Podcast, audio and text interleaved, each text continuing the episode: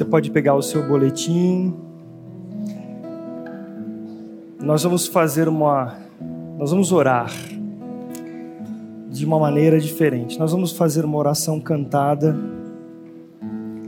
E a letra desse cântico está relacionado com o que nós veremos hoje na palavra.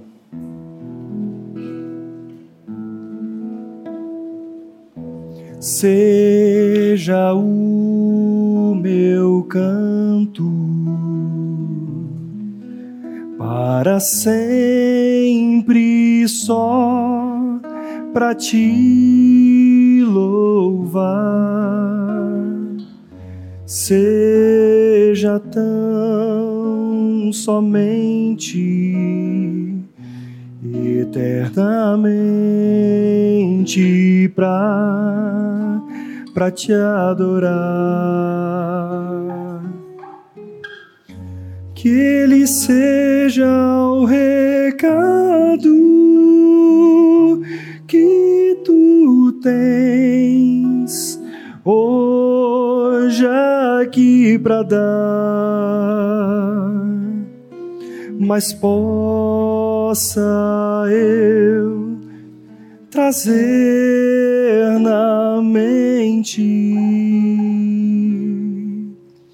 que tu és quem o dá.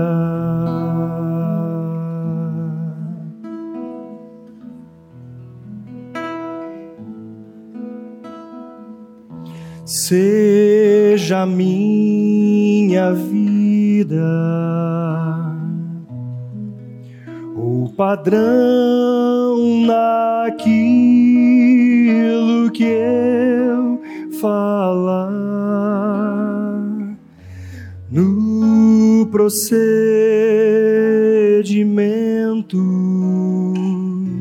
o exemplo aos fiéis levar. Na pureza grande e também na fé amor, mas possa eu lembrar-me sempre que dependo de ti, Senhor.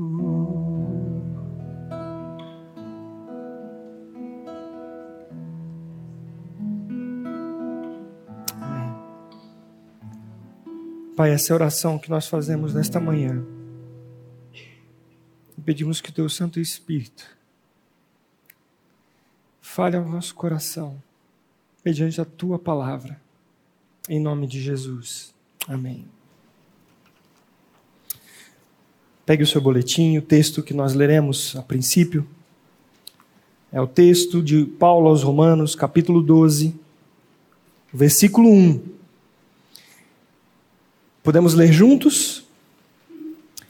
Rogo-vos, pois, irmãos, pelas misericórdias de Deus, que apresenteis o vosso corpo por sacrifício vivo, santo e agradável a Deus, que é o vosso culto racional. Nós hoje vamos relembrar um pouquinho o que nós vimos no outro estudo com o mesmo título, Adoração aceitável a quem? Nós vimos no estudo anterior que o ser humano, ele é por natureza um adorador. E quem determina seu presente e seu futuro é aquele que está no trono, diante do qual ele se prostra. Nós vimos também que a adoração aceita por Deus é segundo o que ele mesmo estipulou. E hoje nós vamos caminhar um pouco mais nesse assunto. O apóstolo Paulo, assim como o autor de Hebreus, deixa claro que a adoração a Deus parte da nova realidade de um reino elevado, o reino inabalável, não do império das trevas ou do homem, mas do reino de Deus. Somente a partir do reino inaugurado pelo Cristo ressurreto é que podemos viver com coração grato, com reverência e santo temor, assim como nós vimos no primeiro estudo no texto de Hebreus, capítulo 12, versículo 28 e 29. O apóstolo, no capítulo 11 da carta aos Romanos, essa carta que nós temos o texto base, ele fala sobre a misericórdia de Deus, que não faz distinção entre judeus e gentios, e que Deus a todos encerrou debaixo da desobediência, a fim de usar com todos de misericórdia. Então, Paulo, ele maravilhado com essa graça de Deus e ao mesmo tempo reconhecendo a sua incapacidade para entender plenamente esse mistério da obra de Cristo na cruz, ele clama: ó oh, profundidade da riqueza, tanto da sabedoria como do conhecimento de Deus. Quão insondáveis são os teus juízos e quão inescrutáveis os seus caminhos. Quem, pois, conheceu a mente do Senhor? Ou quem foi o seu conselheiro?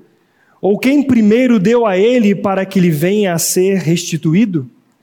Porque dele, e por meio dele, e para ele são todas as coisas. A ele, pois, a glória eternamente. Amém. Os versículos 33 a 36 de Romanos 11 diz isso. Entretanto, aqui no capítulo 12, ele pede, ele solicita, ele roga aqueles irmãos, dizendo: Rogo-vos, pois, irmãos, pelas misericórdias de Deus, que apresenteis o vosso corpo por sacrifício vivo, santo e agradável a Deus, que é o vosso culto racional. Então nós podemos lembrar do que ele falou anteriormente, também lá no capítulo 6, no versículo 19, que ele diz assim: Assim como vocês ofereciam os seus membros à escravidão da impureza e da maldade para a maldade, assim também agora ofereçam os vossos membros para servirem à justiça para a santificação. Então, diante deste panorama o apóstolo Paulo, ao ver, a, a, pensar, a considerar a graça de Deus, a situação do homem caído sem Deus, totalmente perdido, adorando a si próprio, o egocentrismo, e ele tendo a sua alma guiando a sua vida pelos sentimentos. Diante dessa realidade e diante da graça de Deus, ele fala: Senhor, eu não consigo compreender o tamanho desta graça. O Senhor diz que os encerrou todos debaixo da desobediência. Todos pecaram, nenhum escapa, todos estão debaixo do pecado e destinados à morte eterna. Mas Deus, por sua graça e sua misericórdia, ele vem resgatar esse pecador. Se você está hoje aqui e convicto de que você tem a vida eterna em Cristo Jesus, é porque ele revelou que você tinha uma natureza perversa, má e que o levava para o inferno, e que agora em Cristo Jesus, pela sua morte e ressurreição, você recebeu a vida de Cristo. O evangelho puro e simples. Éramos estranhos, inimigos no entendimento, e ele nos fez seu amigo, seus amigos, por meio do seu filho Jesus. Nós temos a redenção em Cristo Jesus e ninguém mais. Não por obras, não por algo que eu possa fazer ou tenha feito, nem de positivo ou de negativo, porque é pela graça que nós somos salvos. E agora o apóstolo Paulo nos relembra do capítulo 6 que, da mesma maneira que antes nós estávamos entregues totalmente ao pecado, talvez é, de uma maneira muito mais educada, talvez não deixando transparecer para as pessoas, mas a realidade é que o coração do homem ele é perverso. Não é à toa que o mundo jaz numa escuridão de pessoas o tempo todo querendo o seu próprio lucro, o seu próprio benefício e matando e fazendo mal contra as outras pessoas. Por que isso? Será que a sociedade é que torce o homem? Ele nasce bom e depois a sociedade que transforma a sua, a sua natureza? Se uma criança pequenina, ninguém ensina a mentir e ela já mente. E se alguma criança outra pegar o seu brinquedo, ela vai, ela vai empurrar, ela vai fazer alguma coisa de mal para aquela criança. Por que isso, gente? Porque nós nascemos com essa vida, com essa natureza. Mas a, o evangelho, ele vem mudar essa realidade presente e futura, nos dando a perspectiva de uma vida de fato em alegria no Senhor, mesmo em circunstâncias difíceis. E Paulo diz assim: então agora levem, entreguem ao Senhor a sua vida em adoração. Vocês viviam escravidão, da maldade para a maldade, agora ofereçam o teu corpo por inteiro, corpo, alma e espírito, para servir à justiça, para a santificação. Então, indiscutivelmente, Deus, ele é digno de toda adoração. E o ser humano só encontra a verdadeira razão da sua existência quando o propósito de sua vida é glorificá-lo e ser plenamente satisfeito nele, plenamente satisfeito em Deus. E aí o apóstolo Paulo diz em Efésios capítulo 1, versículo 11 e 12 o seguinte: Nele, digo, no qual fomos também feitos herança, predestinados segundo o propósito daquele que faz todas as coisas conforme o conselho da sua vontade, a fim de sermos para louvor da sua glória, nós, o que de antemão esperamos em Cristo.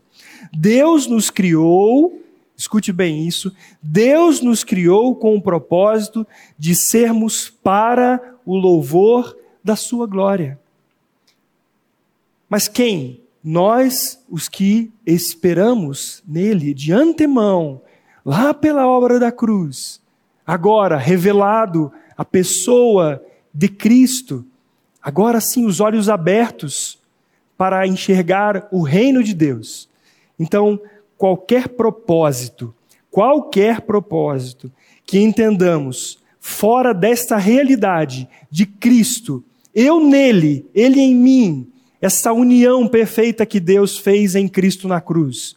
Fora disso, tudo que nós vemos na natureza humana está centrado nele mesmo. Não é para a glória de Deus, é para a glória de si mesmo. A adoração é a atitude que expressa o amor, o temor e o respeito que você tem pelo Deus Todo-Poderoso, disse Kate Phillips, um escritor cristão, autor de alguns livros especificamente sobre adoração. Tenho lido um livro dele. O contrário disso é a idolatria, que consiste em confiar e entregar-se a qualquer coisa ou pessoa que não seja o único Deus verdadeiro. Não é a mim e nem ao meu próximo que eu tenho que agradar. Não é esse o foco. E eu não estou dizendo aqui, especificamente, desse momento de culto, do cantar e do tocar um instrumento. O momento do culto congregacional é extremamente importante para os filhos de Deus. Mas se eu pensar que isso é tudo quanto quando penso em adoração, que eu conheço sobre adoração, a minha percepção ela está bastante limitada e possivelmente eu virei aqui, nós viremos aqui para satisfazer as nossas carências e gostos pessoais. A adoração ao nosso Deus, o que a palavra está dizendo, é muito mais. Aqui é um momento precioso mas se nós focarmos nisso aqui, eu vou querer satisfazer o meu gosto pessoal. Eu quero que a reunião seja assim, quero que seja de outra maneira, para satisfazer a quem? Para agradar a quem? A mim ou a Deus? A mim. O, o, o, texto de Isaías, pode colocar por favor, Isaías capítulo 56, versículos 6 e 7. O profeta Isaías diz assim: aos estrangeiros que se chegam ao Senhor, que para o servirem e para amarem o nome do Senhor, sendo deste modo servos seus, sim, todos os que guardam o sábado não o profanando, e abraçam a minha aliança, também os levarei ao meu santo monte e os alegrarei na minha casa de oração. Os seus holocaustos e os seus sacrifícios serão aceitos no meu altar, porque a minha casa será chamada casa de oração para todos os povos. Vejam que o profeta Isaías está falando de uma realidade ainda veterotestamentária. Ah, ele está olhando para a cruz, olhando para a obra da cruz. Mas ele está dizendo de uma realidade muito específica do povo de Israel. E ele pensando nos estrangeiros, pensando em todos os povos que se chegam ao Senhor pelo testemunho do povo de Deus. Ele diz que se essas pessoas tiverem o um foco em amar ao Senhor, a servir ao Senhor e a abraçar, olha que interessante essa expressão, abraçar a minha aliança, abraçar aquilo que eu determino como processo e ainda esse contexto de adoração, de intimidade ao Senhor. Esse sim, eu vou fazer o seguinte com eles: eu vou levá-los para a intimidade, para o meu santo monte, e eu os alegrarei na minha casa de oração na minha presença, na minha comunhão. Então aqui esse texto diz para nós que primeiro, antes do exterior, Deus está trabalhando em nosso coração para que sejamos de fato adoradores que o adorem em espírito e em verdade. Parafraseando John MacArthur, uma pessoa, ela não é tornada cristã confessando o nome de Cristo e em seguida acreditando e fazendo tudo o que ele mesmo quer. Não, não é assim. Não somos feitos cristãos por apenas dizer ou fazer certas coisas, ainda que sejam mandamentos bíblicos. Muito além de comportamentos adequados, um cristão é aquela pessoa regenerada que almeja conhecer, almeja obedecer à palavra de Deus. Sendo assim, a adoração cristã se desenvolve na frutificação para a santificação. Em Jesus Cristo, fomos tornados aceitáveis a Ele, aceitáveis a Deus. E o apóstolo Paulo diz aí, em Romanos capítulo 6, 22, vamos juntos? Agora, porém, libertados do pecado, transformados em servos de Deus, tendes o vosso fruto para a santificação e, por fim, a vida eterna. Vejam bem que Paulo aqui está dizendo para nós mais uma vez: primeiro vem um coração transformado. Primeiro vem a ação de Deus em nosso interior. Não é a vida cristã baseada em aparências. Não é baseado naquilo que nós damos a perceber às pessoas. Mas primeiro nós somos libertos do pecado, transformados em servos de Deus.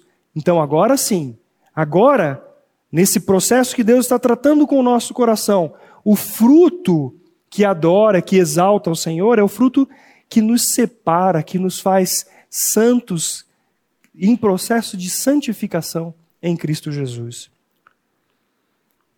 E esses esperam a vida eterna.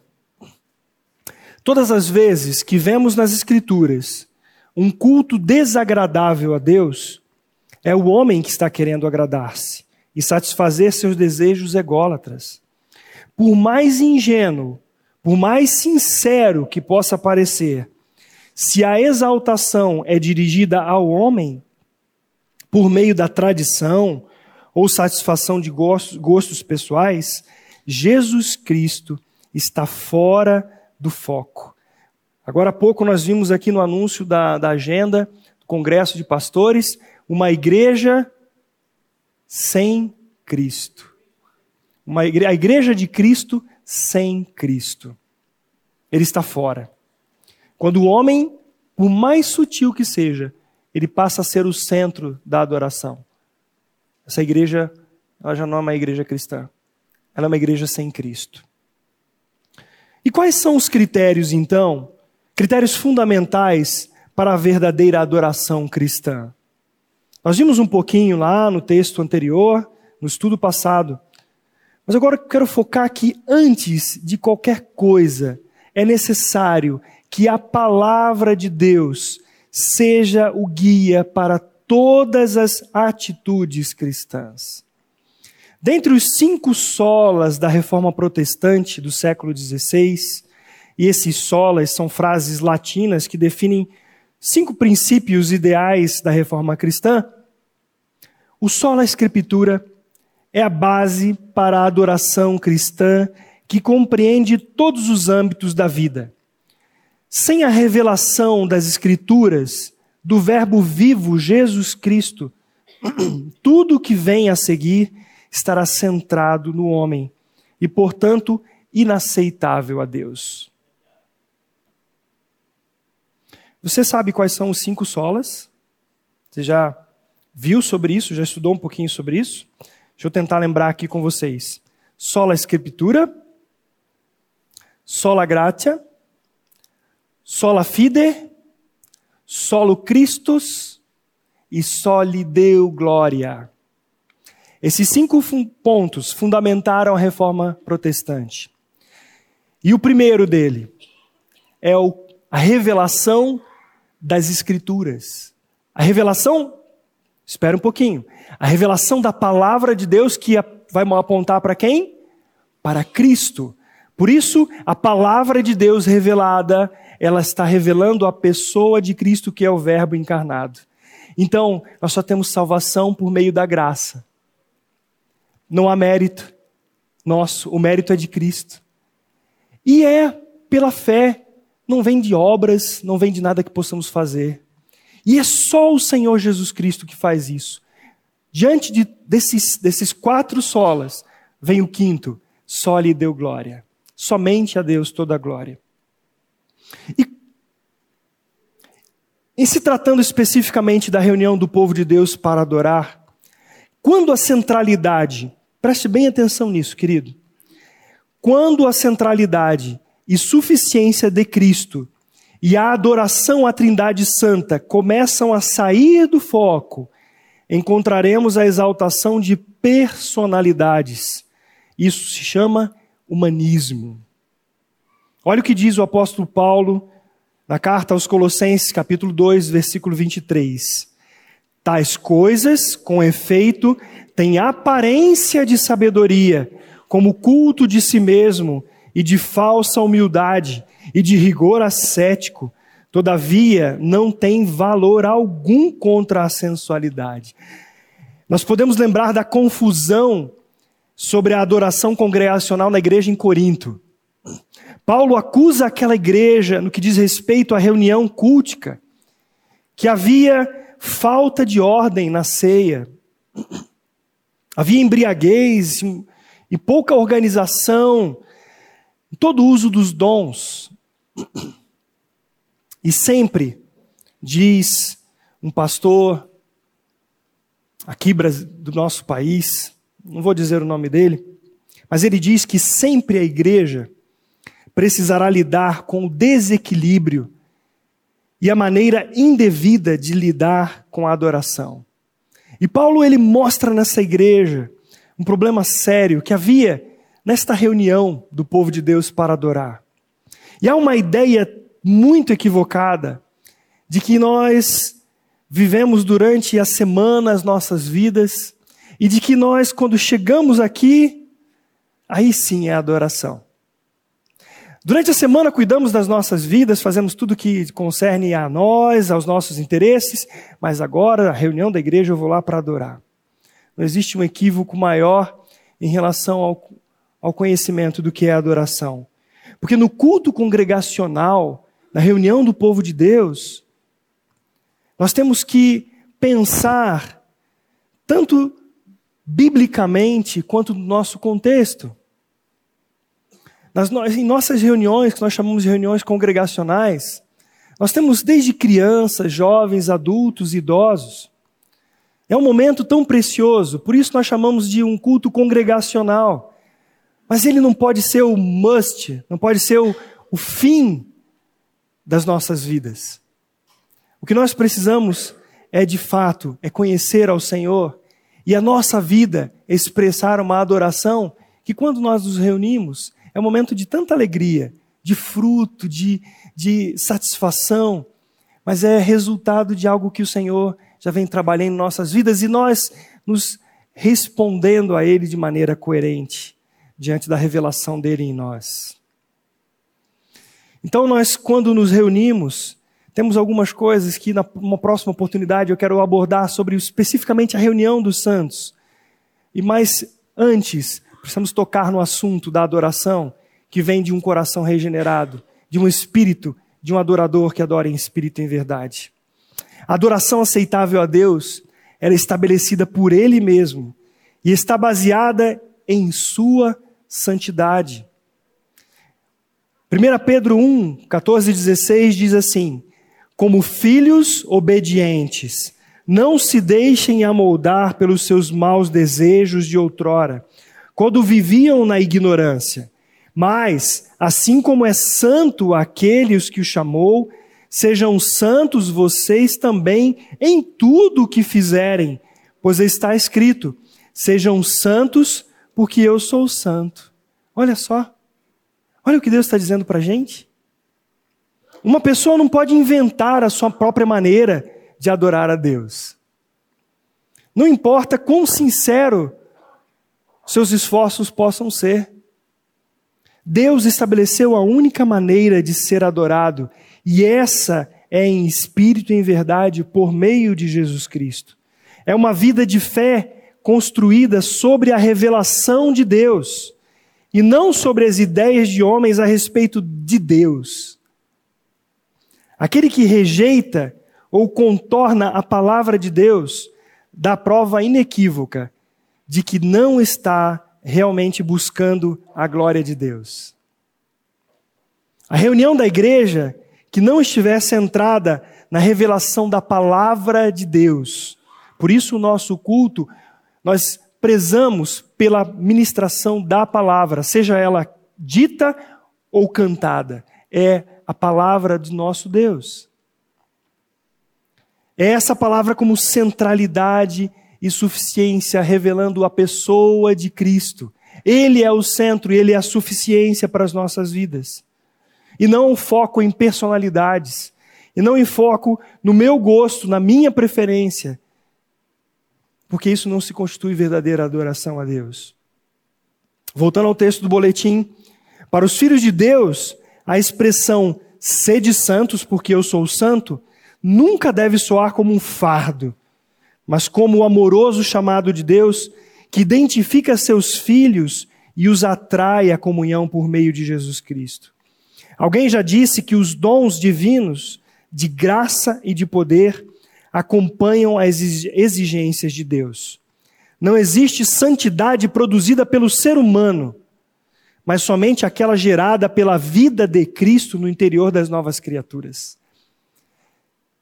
Perceba que se há alguma coisa que nós colocamos como de valor de nossas atitudes para agradar a Deus, nós estamos baseando toda essa santidade em algo que não se sustenta, que é a própria capacidade do homem de obedecer a Deus.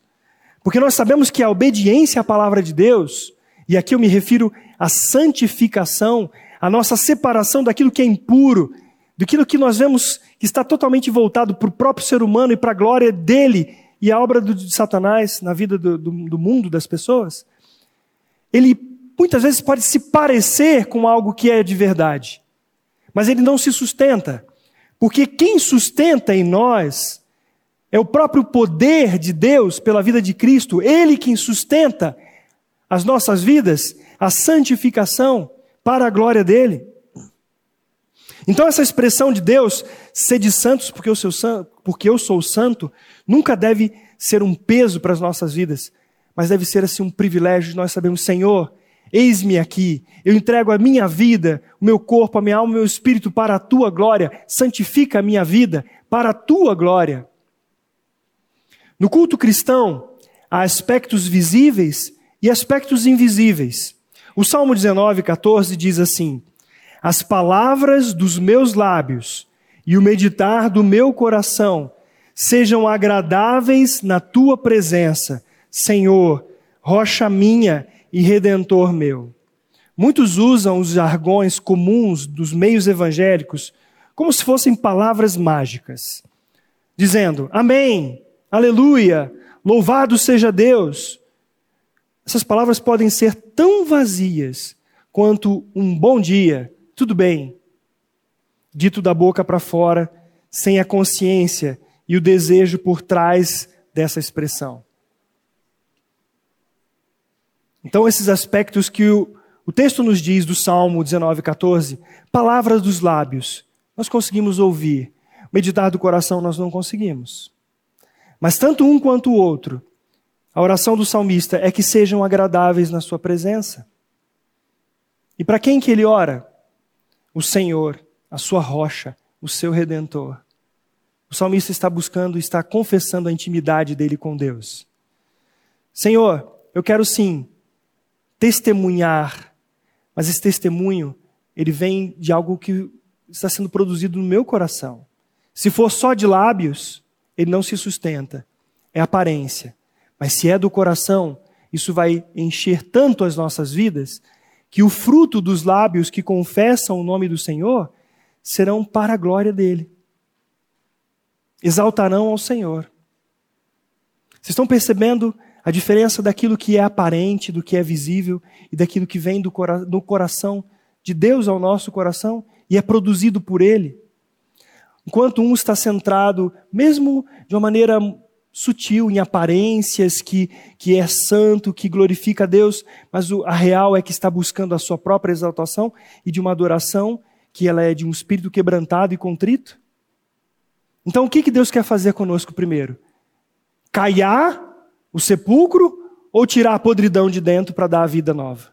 É claro que é Ele tirar o que é podre, tirar a vida caída para dar a vida exaltada de Cristo para nós. Deus vê o coração. E por isso, o salmista pede que ele sonde o seu e veja se há algum caminho mau e o guie pelo caminho eterno. O Salmo 139, versículo 23 e 24 diz isso. Sonda, Senhor, sonda o meu coração. As palavras dos lábios, o meditar do coração e o estilo de vida, eles precisam ser coerentes.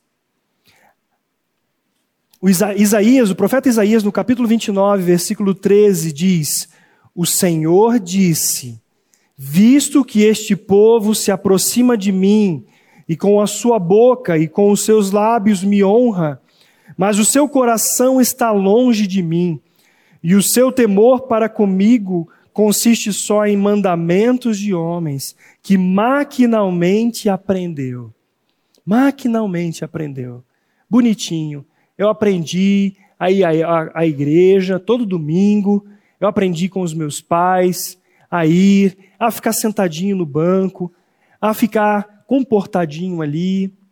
Eu aprendi que um cristão, ele não pode dar mau testemunho. Ele, eu aprendi que ele tinha que ler a Bíblia todo dia, que tinha que orar. Eu aprendi isso. Mas tudo isso não passava de religião.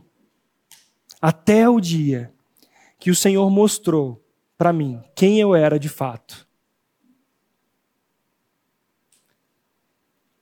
Aí sim, diante da realidade da minha natureza perversa,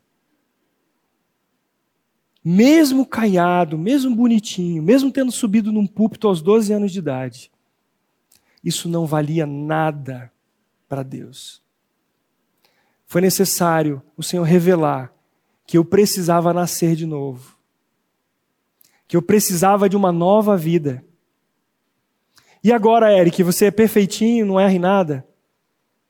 Não.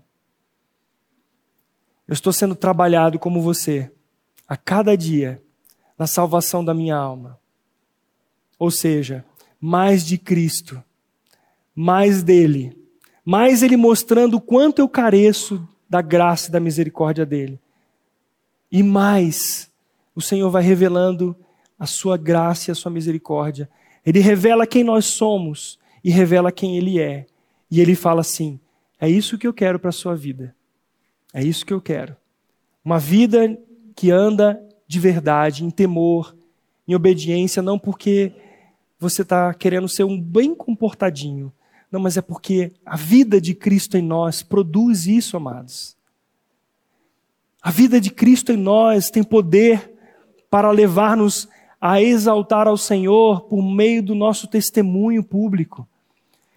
Mas se nós focamos nesse estereótipo de santidade sem vida, nós estamos, estamos sendo hipócritas e não de fato verdadeiros adoradores. Adoração aceitável. Quando o apóstolo Paulo, é isso? Não, antes, né? Antes eu pulei aqui. Aqui. Ao lembrar-nos das palavras de Paulo a Timóteo, podemos relacionar cinco aspectos da sua instrução quanto à sua vida de adoração. E o texto de 1 Timóteo, capítulo 4, versículo 12, o apóstolo Paulo diz assim para Timóteo: Torna-te padrão dos fiéis, na palavra, no procedimento, no amor, na fé, na pureza. Essa instrução, ela não é só para Timóteo. Ela abrange todos os que foram crucificados com Cristo, a fim de que suas vidas glorifiquem a Deus. E eu, pegando essa porção Olhando as instruções de Paulo a Timóteo, eu falei assim: interessante que Paulo está ensinando para Timóteo aqui. Paulo está dizendo para ele que a vida dele glorifica ao Senhor à medida que outras pessoas, ao ver Cristo nele, vão glorificar ao Senhor. Então Paulo diz: torna-te padrão dos fiéis, na palavra, no procedimento, no amor, na fé e na pureza. Um coração regenerado, ele glorifica a Deus por meio do testemunho genuíno da vida cristã. Não há como sustentar uma falsidade por muito tempo. Se alguém está em Cristo, é uma nova criatura. E os frutos aparecerão e glorificarão a Deus. Mas se alguém é apenas religioso, logo, logo suas reações mostrarão o que há no coração. Nós podemos ter um bom conhecimento bíblico doutrinário, mas não ter uma vida coerente com o Evangelho. Também nós podemos ter muita animação, mas sem o Evangelho, sem a palavra de Deus, sem a obra de Cristo em nossas vidas. Uma igreja, ela pode ser viva ou pode ser uma igreja morta, Vai depender se ela tem a palavra de Deus no coração e nas atitudes. O que, que tem faltado na igreja do nosso tempo? O que, que tem faltado na igreja? É possível ter muita agitação, muito movimento e não ter um fervor espiritual. Fervor não é obra da carne. Fervor é choro pelo pecado, é contrição, é arrependimento genuíno, é fome de Deus. Fervor é amor à palavra de Deus. Fervor é um compromisso de coração a ficar na presença do Senhor em oração. É a sede por uma vida plena do Espírito Santo. É um verdadeiro avivamento. Um avivamento do Espírito Santo não vem sem lágrimas não vem sem quebrantamento, não vem sem reconhecimento de pecado, não vem sem humilhação diante do Senhor. E ao vermos as estatísticas do nosso tempo, comparando aquele que se diz povo evangélico com o povo que não é evangélico, as estatísticas são muito parecidas. Pessoas que professam a fé cristã, mas rejeitam essa palavra de Deus e se divorciam, assim como aqueles que não estão e não confessam a Cristo. Pessoas que professam serem cristãs de fato, mas estão envolvidas numa prostituição, porque estão vivendo pela aparência e não por de fato uma vida que Cristo é o centro de suas vidas e santifica as suas vidas. Pessoas que estão dizendo eu amo a Deus, mas mentem. Pessoas que dizem que são de fato verdadeiros cristãos, mas que são desonestos nos negócios. Que igreja é essa que nós temos visto em nosso tempo? Que adoração que nós temos prestado a Deus? Quando o apóstolo Paulo está instruindo a Timóteo, ele está dizendo: você não precisa, não pode somente aparentar ser um fiel seguidor de Jesus Cristo, você precisa ser um fiel seguidor de Jesus Cristo. Por isso ele diz assim: torna-te padrão dos fiéis na palavra. E o primeiro aspecto em nossas vidas que glorifica a Deus, para o qual Paulo chama a atenção de Timóteo, é a palavra. A confissão de nossos lábios provém do coração. Se o nosso coração estiver cheio de Cristo, ele transbordará em nossos lábios. Amados, quando o evangelho começou a se espalhar pelas cidades por onde passavam aqueles que fugiam da perseguição, depois ali da, da grande revelação e daquele grande número de conversão que nós vemos em Atos dos Apóstolos. Os cristãos foram espalhados e eles foram andando pelos lugares, pelas cidades, e logo um impacto muito forte aconteceu na vida deles, que foi a morte de Estevão, e eles saem de cidade em cidade, passando, de, e os discípulos, pela primeira vez, são chamados cristãos. Por que, que aqueles discípulos foram chamados de cristãos? Eles tinham saído de um momento de grande revelação, de ação do Espírito Santo, conversões, de fato, humilhação, de pessoas que chegavam diante de Deus e falavam: Senhor, tem misericórdia de mim, eu sou um pecador. Eles foram convertidos pelo Senhor e abraçaram a fé, mas a perseguição logo chegou e eles foram espalhados. E eles, no lugar que eles passavam, por onde eles iam nos relacionamentos, alguma coisa havia de diferente, que não estava relacionado com aquele judaísmo, com toda aquela religiosidade, havia algo diferente. E eles começaram a relacionar aquela atitude com a mesma que eles ouviram falar de Jesus Cristo. Então esses aí são pequenos cristãos, porque eles se parecem com Jesus Cristo, não só no que eles falam, mas na, na atitude deles. Há alguma coisa diferente. Eles tinham a palavra de Deus no coração e na atitude deles também. O apóstolo Pedro, ao escrever para os eleitos, os forasteiros da dispersão, aqueles israelitas dispersos entre as nações estrangeiras, e foram para o Ponto, Galácia, Capadócia, Ásia, Bitínia, tantos lugares. Ele disse que esses irmãos mantivessem o procedimento exemplar no meio dos gentios, para que naquilo que falam contra eles, como malfeitores, observando o que? As suas boas obras, eles dessem glória a Deus. Eles dessem glória a Deus. Então, tanto no falar quanto no procedimento, eles glorificariam a Deus. Quando o apóstolo Paulo creu em Jesus Cristo como o Messias, a sua vida começou a redundar em glória a Deus. Veja o que está escrito em Gálatas 1, 23 e 24. Ouviam somente dizer: aquele que antes nos perseguia, agora prega a fé que outrora procurava destruir e glorificavam a Deus a meu respeito. Por que, que eles glorificavam a Deus? Porque ele se parecia? Porque ele dizia palavras bonitas? Não, porque a vida dele testemunhava disso e redundava em glória a Deus. Nós temos sido é, fonte de glorificação do nome de Deus em nossas vidas. Depois você olha o que diz Colossenses 3, 23, e fala do comer, seja o que nós fizermos, seja tudo para a glória de Deus. Tudo, tudo para a glória de Deus. E agora, o apóstolo Paulo diz para Timóteo: torna-te padrão dos fiéis, sabe em quê? No teu procedimento. O segundo aspecto diz respeito à maneira sensata, justa e piedosa de viver.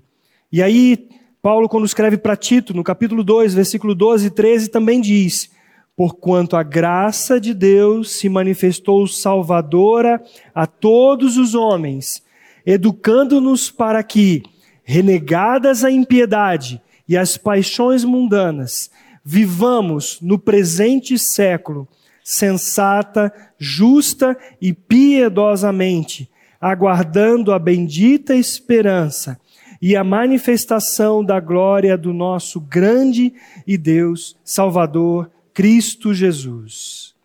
Um procedimento agradável a Deus parte da piedade, que não consiste em uma lista de regras, uma lista de regras a seguir, mas do amor, da submissão e fidelidade a Deus. Fazer algo em que a motivação esteja baseada na animação está fadado a murchar e a desaparecer quando essa se esvai. Mas se vem do entusiasmo, então, mesmo que as circunstâncias não sejam favoráveis, continuaremos firmes. Você sabe a diferença de animação para entusiasmo? Nós já fomos instruídos aqui nesse púlpito sobre isso. Quando eu tenho um boneco, um fantoche, e eu dou movimento a ele, eu estou o animando. Ele não tem vida em si. Eu faço parecer que tem vida nele, mas ele não tem vida. O entusiasmo é diferente. Ela vem de duas palavrinhas: dentro, en, dentro, e teos. Deus dentro da gente. Cristo dentro de nós. Se Ele vive em nós, a nossa vida aparecerá? O que, que aparecerá? Cristo. Se Cristo vive em nós, os frutos serão nosso ou da vida de Cristo? Da vida de Cristo. Agora, se dentro de mim o que me motiva as coisas é o meu próprio eu, o que, que aparecerá? Uma hora, mais hora ou menos hora, o que aparecerá? Eu, e não Cristo. E o que glorifica a Deus? A vida de Cristo. Percebam que se a motivação para a nossa vida, para a nossa adoração, está baseada na minha própria capacidade, naquilo que eu até acho que glorifica a Deus, se não é a própria vida santa de Jesus Cristo, isso não glorifica a Deus. Então daí nós já podemos parar e pensar: bom, amanhã é segunda-feira. Hoje mesmo podemos pensar nisso. O que glorifica a Deus em minha vida? O que, que está aparecendo? É Cristo ou é a minha própria vida? Sou o meu próprio eu, o meu gosto, o meu querer, o meu fazer. Tudo eu, eu, eu, eu. De vez em quando chega alguma música para nós avaliarmos aqui para o culto congregacional. Uma melodia linda, um ritmo contagiante, gostosa de cantar, mas está lá, eu, eu, eu, eu, eu, eu. Eu falo, não, não dá, gente. Não dá. Essa aqui não dá para a gente cantar. Ela parece bonita, ela fala que você tem a capacidade para fazer, que você. E aí vai, o homem se incha. Eu, eu, eu. Mas espera aí. Quem é digno de glória? Quem é o que recebe toda a glória? Qual é o centro da nossa adoração? Quem é suficiente em tudo? É Cristo. Opa, então essa aqui não serve. O que serve é aquele cântico que tá, está baseado na palavra de Deus, que glorifica a Deus, que exalta o Senhor, que é Ele o centro de todas as coisas. Fora disso, gente, pode ser bonita a melodia, pode ter um solo bonito, um instrumental lindo, não glorifica. E assim também no dia a dia das nossas vidas, podemos estar bem vestidos, bem educados, mas isso não glorifica a Deus, a maneira de agir, então que dali só é casca. E aí nós pedimos, pedimos misericórdia, Senhor. Torna-me torna padrão, Senhor. Torna-me padrão que glorifica o teu nome na palavra, no procedimento, em todas as coisas. Torna-te padrão dos fiéis no amor, o terceiro aspecto do testemunho ressaltado pelo apóstolo Timóteo é o amor a Deus, o amor aos irmãos, é o amor aos perdidos. E aí nós vemos o texto de Marcos 12, 30 e 31, o Senhor Jesus dizendo: Amarás, pois, o Senhor teu Deus de todo o teu coração, de toda a tua alma, de todo o teu entendimento e de toda a tua força. O segundo é: amarás o teu próximo como a ti mesmo. Não há outro mandamento maior do que estes.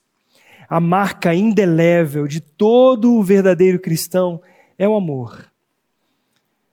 1 João 2, 9, 10 diz: Aquele que diz estar na luz e odeia seu irmão, até agora está nas trevas. Aquele que ama o seu irmão permanece na luz, e nele não há nenhum tropeço. Quando expressamos o amor de Cristo uns pelos outros, no perdão, na misericórdia e na graça, Deus é glorificado. Deus é glorificado. Senhor, eu estou com uma dificuldade com uma pessoa, eu não consigo perdoar, eu não consigo me dar bem com essa pessoa. É uma pessoa que eu, o Senhor manda eu amar, mas eu não estou conseguindo. O que, que você faz? Há uma luta, nossa mente, razão, contra uma verdade da palavra de Deus. O que você faz diante disso? Quando a situação entre um marido e uma mulher está crítica, é um faísca para tudo quanto é lado. Não tem bom dia mais, não. Acorda, cada um para o seu, cada um faz o, que, o seu lado. Tem crianças, os dois vão lá, fazem as coisas, dão um café, o outro vai trabalhar, sustenta a casa, está tudo aparentemente bonito, mas o casal está triscando fogo, está querendo matar o outro. Fala assim: não tem mais jeito, separar, porque. Aí você encontra a palavra assim: vocês não se separem. Aí os, os fariseus questionam para Jesus: viu, mas por que, que Moisés deu carta de divórcio? Aí Jesus fala assim: é porque é dureza do coração. É para separar? Não é. Por que, que separa?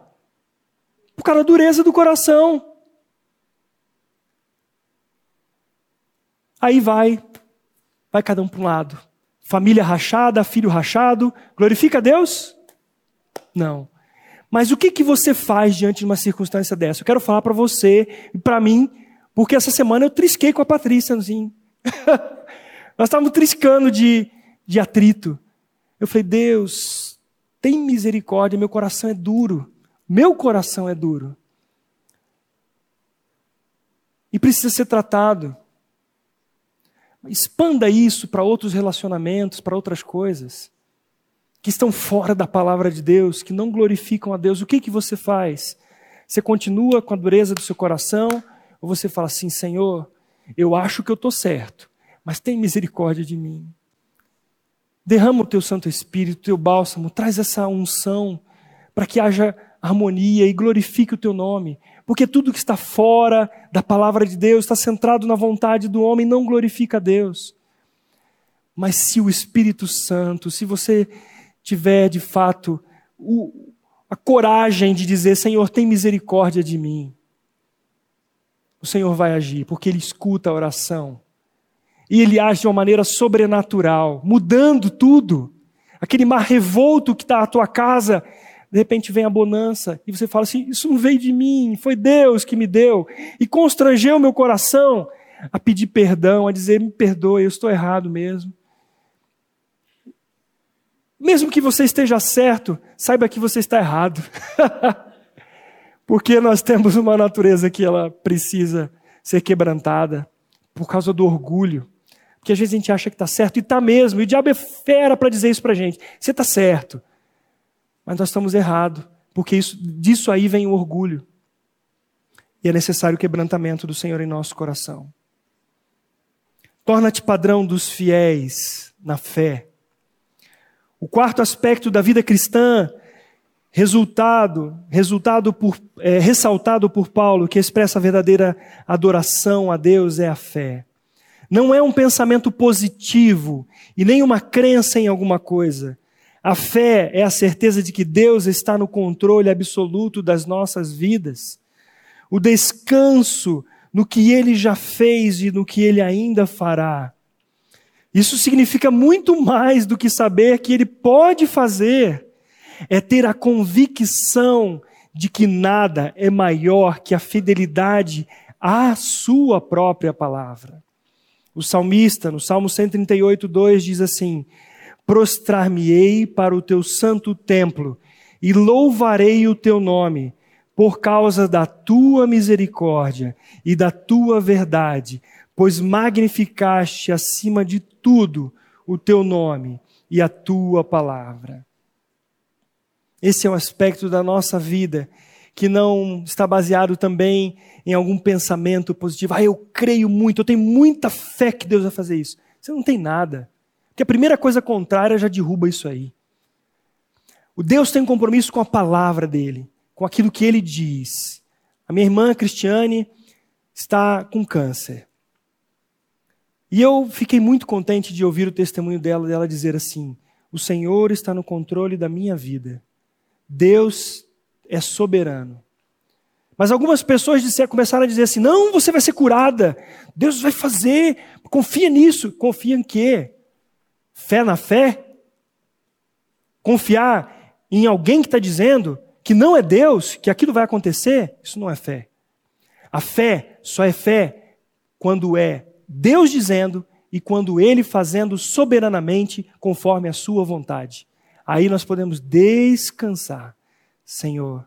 Então, a nossa vida de adoração está baseada em confiarmos na sola Escritura. A sola fide somente em Cristo, somente nele. A fé nos leva a obedecer a Deus quando não temos evidência ou não enxergamos possibilidades para acontecer aquilo que Deus diz que acontecerá. Vou repetir. A fé nos leva a obedecer a Deus quando não temos evidências ou não enxergamos possibilidades para acontecer aquilo que Deus diz que acontecerá. Nós vemos lá na palavra que Abraão, ele esperando contra a esperança, ele creu.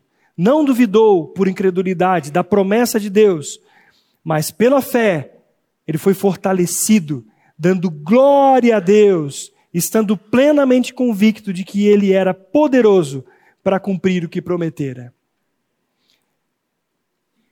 Por fim, Paulo diz a Timóteo: torna-te padrão dos fiéis na pureza. O quinto e último aspecto da instrução de Paulo a Timóteo quanto ao estilo de vida que glorifica a Deus é a pureza. Essa palavra, Ragnus, significa respeitável, santo, puro de sensualidades, casto, puro de todas as faltas, imaculado. O nosso Deus é santo, tanto em sua revelação escriturística, quanto na revelação de Jesus Cristo, o Verbo. Essa questão é tida em alta conta para o nosso Deus. Assim deve ser também para os seus filhos. Assim também deve ser para nós. Todas as manhãs temos a oportunidade de apresentarmos o nosso ser por inteiro a Deus em adoração, por sacrifício vivo santo e agradável a Ele. Prestando um culto racional, baseado nas Escrituras, consciente e não dirigido por sentimentos. Torna-te padrão dos fiéis na pureza, em nossa vida, que glorifica ao Senhor. Então eu quero pedir que os irmãos leamos juntos agora o texto de Filipenses, capítulo 4, versículo 8, e que você possa ter esse, esse texto no seu coração. Leve para casa, medite nele. Finalmente, irmãos, tudo que é verdadeiro, tudo que é respeitável, tudo que é justo, tudo que é puro, tudo que é amável, tudo que é de boa fama, se alguma virtude há e se algum louvor existe, seja isso o que ocupe o vosso pensamento. Amém. Deus seja glorificado aqui em nossa reunião. mas seja glorificado no dia a dia. Lembre-se da palavra de Deus. Lembre-se do que o Senhor diz.